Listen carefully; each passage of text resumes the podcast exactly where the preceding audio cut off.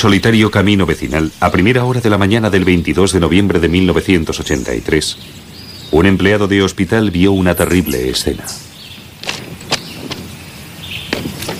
Sería el primer caso del mundo en que la prueba de ADN ayudó a encontrar al asesino. Narborough, Inglaterra. Un tranquilo pueblo de unos 6.000 habitantes donde los crímenes violentos apenas se conocen. Es algo que esperas que suceda en una gran ciudad, no en un pueblo pequeño. Linda Mann, de 15 años, era la típica adolescente. Una chica tranquila pero popular. Le gustaba el colegio y estar en compañía de sus amigos.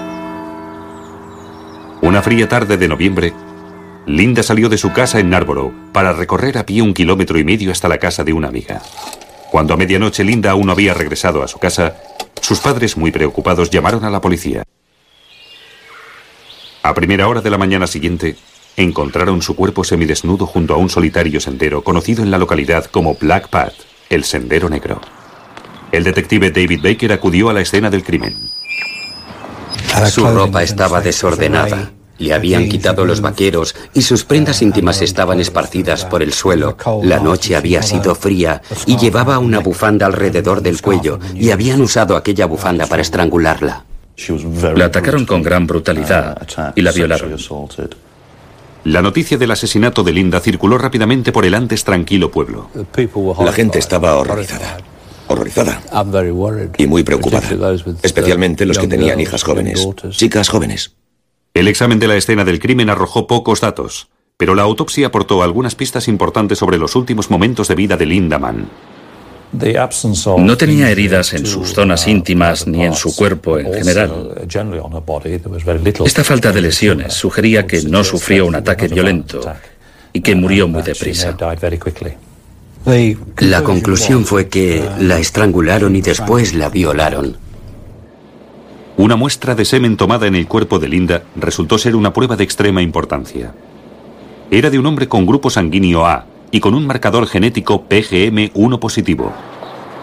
Pero un 10% de la población masculina de Inglaterra los tienen.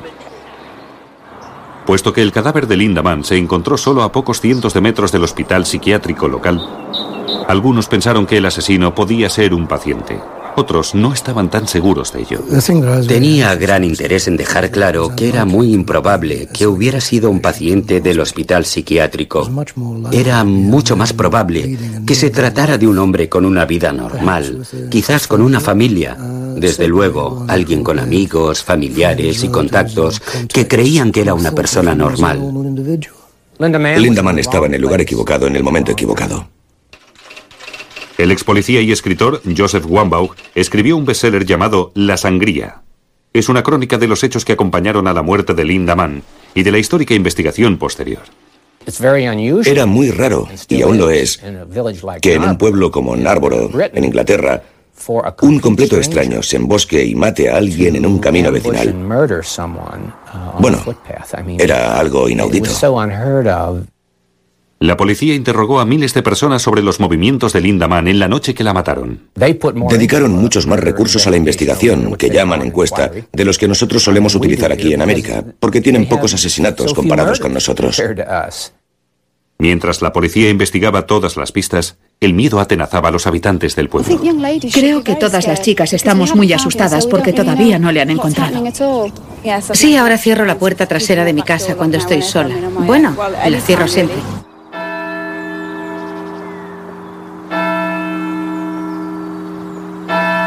El día de su funeral, la policía colocó cámaras de vigilancia y filmó a los asistentes para detectar algo o alguien anormal. A menudo, los criminales vuelven a la escena del crimen o realizan alguna actividad relacionada con su crimen. Fue solo una precaución. Hoy la policía ha distribuido un nuevo cartel para refrescar la memoria de la gente. Pero no sirvió de mucho. La investigación se prolongó durante meses, hasta llegar al año. Sin testigos presenciales, pocas pruebas y diversas pistas falsas, la investigación llegó a un callejón sin salida.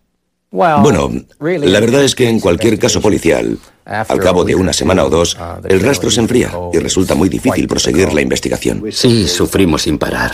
Por favor, que aparezca el culpable. Los padres de Linda mantuvieron siempre la esperanza de que detendrían al asesino de su hija. Lo único que podían esperar es que se hiciera justicia por la muerte de su hija pero era poco probable. Siempre es frustrante saber que no tienes la respuesta al problema mirando hacia atrás para ver lo que has descuidado y para averiguar lo que puede suceder en el futuro. La búsqueda del asesino de Lindaman continuó los tres siguientes años.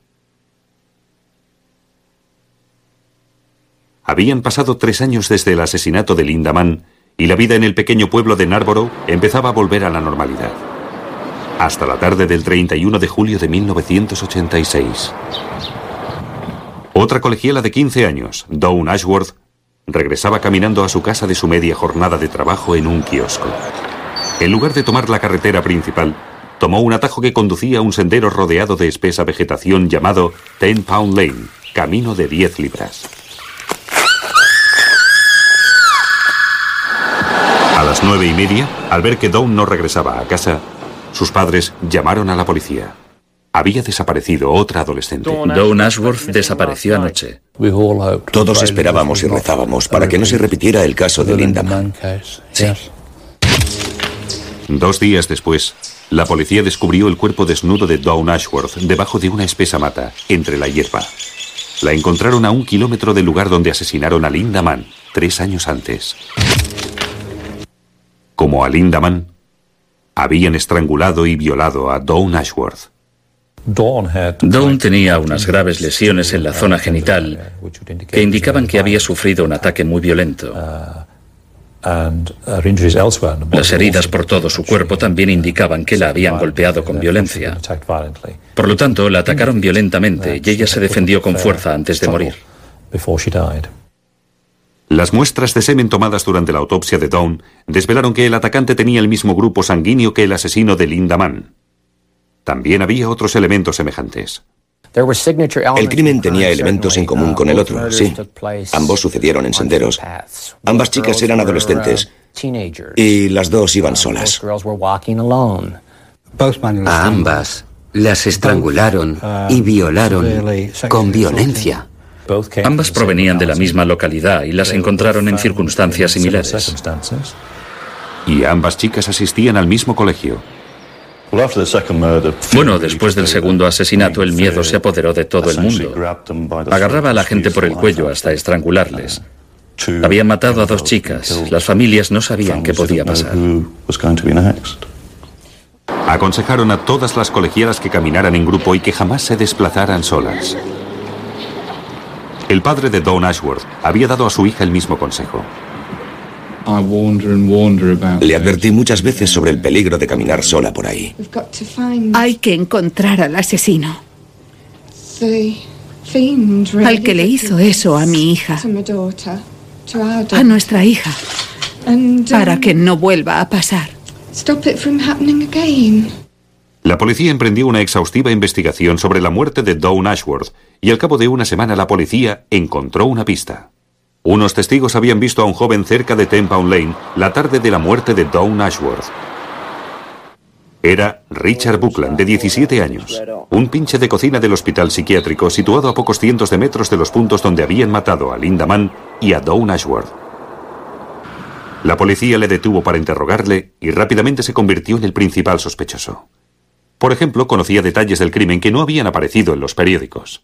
Además de eso, cuando interrogamos al señor Bagland, no pudo explicar sus movimientos la tarde del crimen. Si hubiera trabajado en el caso, probablemente habría sospechado de él en base a lo que declaró a la policía, a sus antecedentes, porque era conocido en el pueblo por su afición a dar sustos a las chicas cuando volvían a casa del colegio, por ejemplo. Por fin, tras 15 agotadoras horas de interrogatorio, Richard Buckland confesó que había violado y asesinado a Dawn Ashworth. La policía tenía por fin al culpable. Dado el parecido entre los dos crímenes, la policía estaba convencida de que Buckland también había violado y matado a Linda Mann tres años antes. Buckland lo negaba. ¿Estaba diciendo la verdad? La respuesta se encontraba a pocos kilómetros, en el laboratorio de una universidad. Richard Buckland confesó que había matado a Dawn Ashworth, pero insistía en que no tenía nada que ver con el asesinato de Linda Mann tres años antes.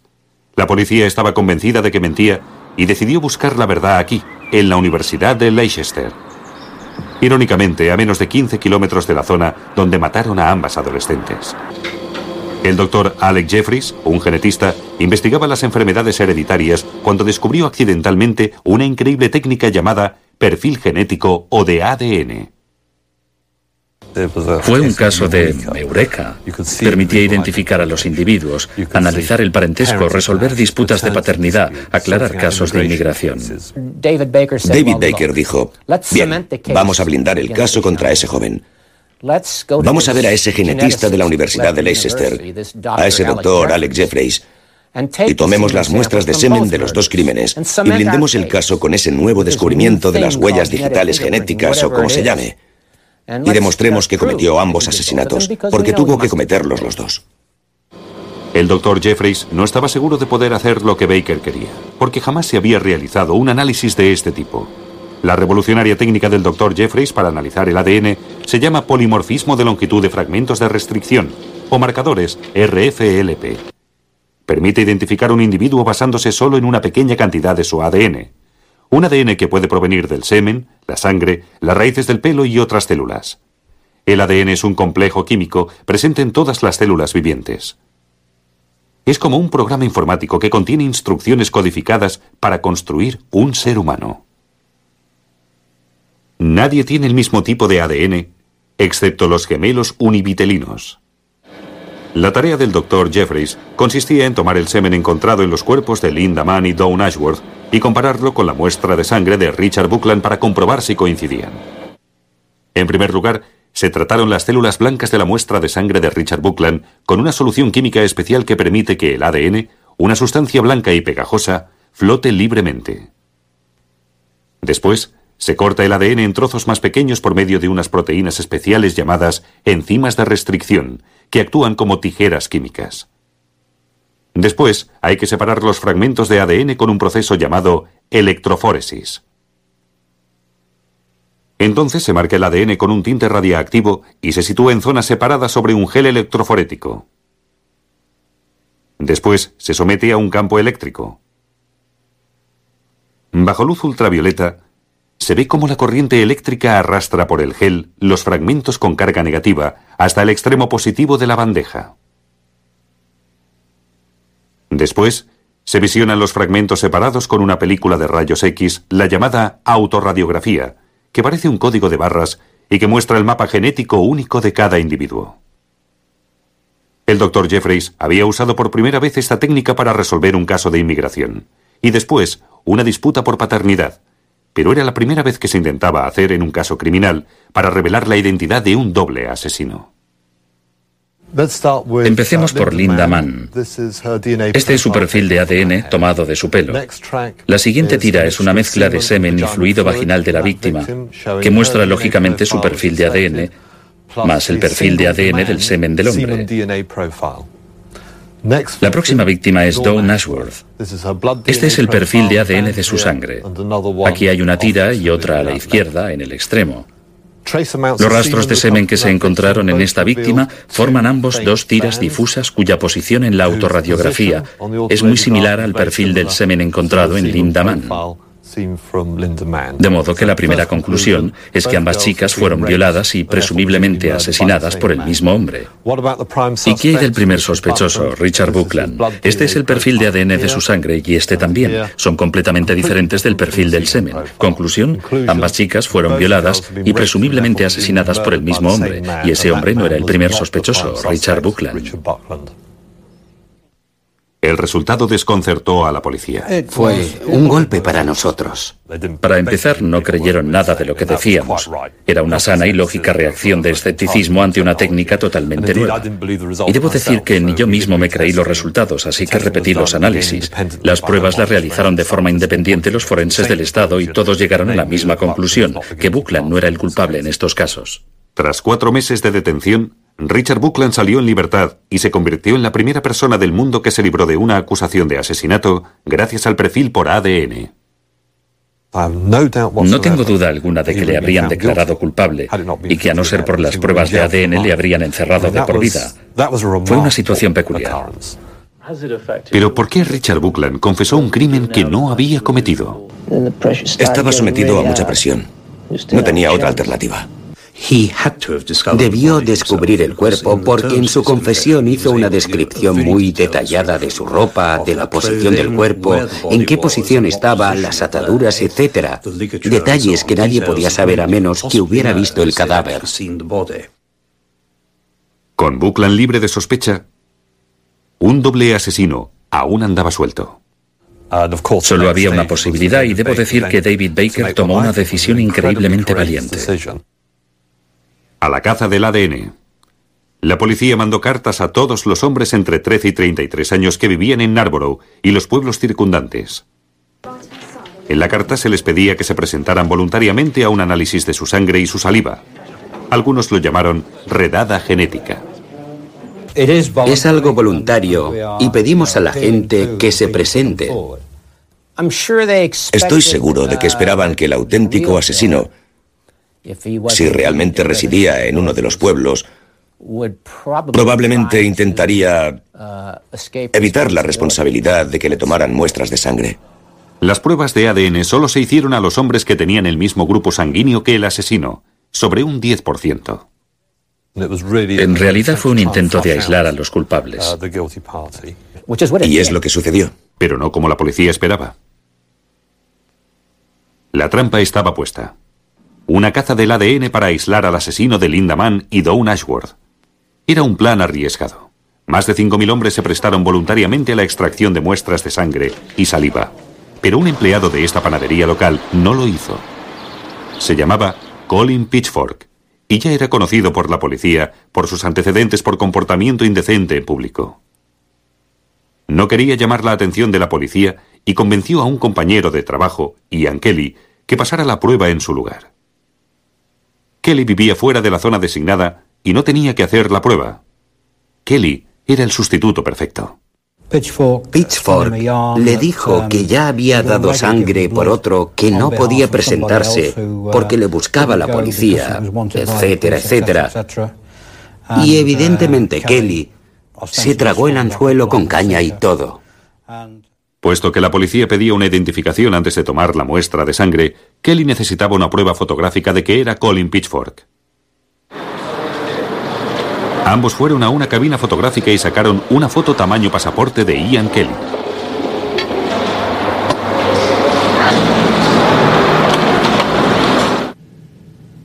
Pitchfork cogió su pasaporte, cortó la capa de plástico con una hoja de afeitar e insertó la foto de Kelly en lugar de la suya. La policía pasó por alto que la fotografía había sido sustituida y por lo tanto creyó que se trataba de Colin Pitchfork. Allí estaba su fotografía para demostrarlo. Perfecto. Entonces Ian Kelly pasó la prueba por Colin Pitchfork. De los más de 5.000 hombres que se prestaron voluntariamente a muestras de sangre y saliva, ninguno encajaba con el perfil del asesino. Pero nadie podía prever lo que sucedió después. Una tarde de verano, un año después que encontraran a Dawn Ashworth brutalmente violada y asesinada, Ian Kelly estaba con unos compañeros de la panadería en el pub local. Y la conversación se centró en la búsqueda del ADN. Una joven que estaba en el grupo oyó que Kelly presumía de haber pasado la prueba de sangre por Colin Pitchfork. Estaba allí y oyó lo que decía y pensó, algo va mal. Nadie haría eso por miedo que tuviera la policía. Así que llamó a la Brigada de Homicidios de Leicester, que centró su investigación en Colin Pitchford. La policía localizó rápidamente a Colin Pitchford para interrogarle sobre la prueba de sangre y lo que sabía sobre los dos asesinatos. Al cabo de muy poco tiempo confesó que había matado a Linda Mann y a Dawn Ashworth. Pitchfork uh, creyó enseguida en las pruebas de ADN. No es que supiera más de ellas que el resto del mundo, pero lo había leído en los periódicos Y sabía que valía tanto como una huella digital. Y sabía que, cuando le detuvieran, estaría acabado. Así que confesó muy deprisa. Sin este hallazgo, lo más probable es que la policía jamás hubiese atrapado a Pitchfork. Y me parece evidente que si no le hubieran pillado habría vuelto a matar una y otra vez. Colin Pitchfork tenía 27 años, estaba casado y tenía dos hijos. Su mujer no tenía ni idea de que estaba casada con un asesino en serie. Fue capaz de engañarla perfectamente bien y nadie en el mundo imaginaba que podía ser el culpable. Siempre es la misma historia. La mujer, el hermano, la madre, los amigos de los asesinos en serie jamás sospechan que sean asesinos en serie. Colin Pitchfork fue el último hombre que pasó la prueba en la investigación sobre los asesinatos de Mann y Ashworth.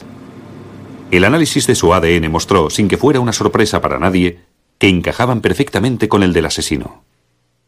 Tomaron el ADN de Pitchfork y lo compararon con el del semen recuperado en las víctimas y encajaban perfectamente en todos sus complejos detalles. El 22 de enero de 1988, Colin Pitchfork se convirtió en la primera persona condenada por asesinato en un caso resuelto con una prueba de ADN y fue condenado a cadena perpetua. Por su colaboración en el engaño, Ian Kelly fue condenado por obstrucción a la justicia y le condenaron a 18 meses de cárcel que se anularon y jamás pagó por su delito. Cometí un grave error.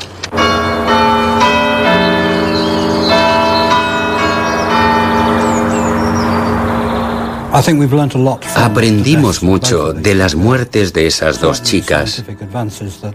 La técnica del ADN ha avanzado mucho y se ha extendido por todo el mundo.